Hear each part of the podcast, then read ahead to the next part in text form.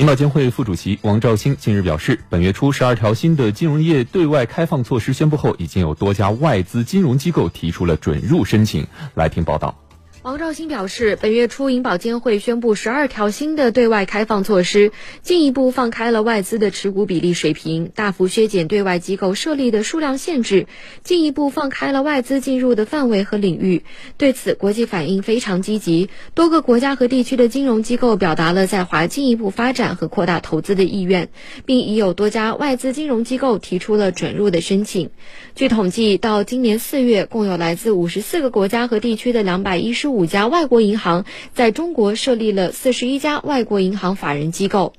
外资银行的营业机构已经达到了九百八十二家，同时还有五十九家外资保险机构和十四家外资保险中介机构在中国设立了一千八百多家分支机构。外资银行和保险机构参与中国经济发展和提供的服务，已经远远超出了他们资产份额所反映的价值。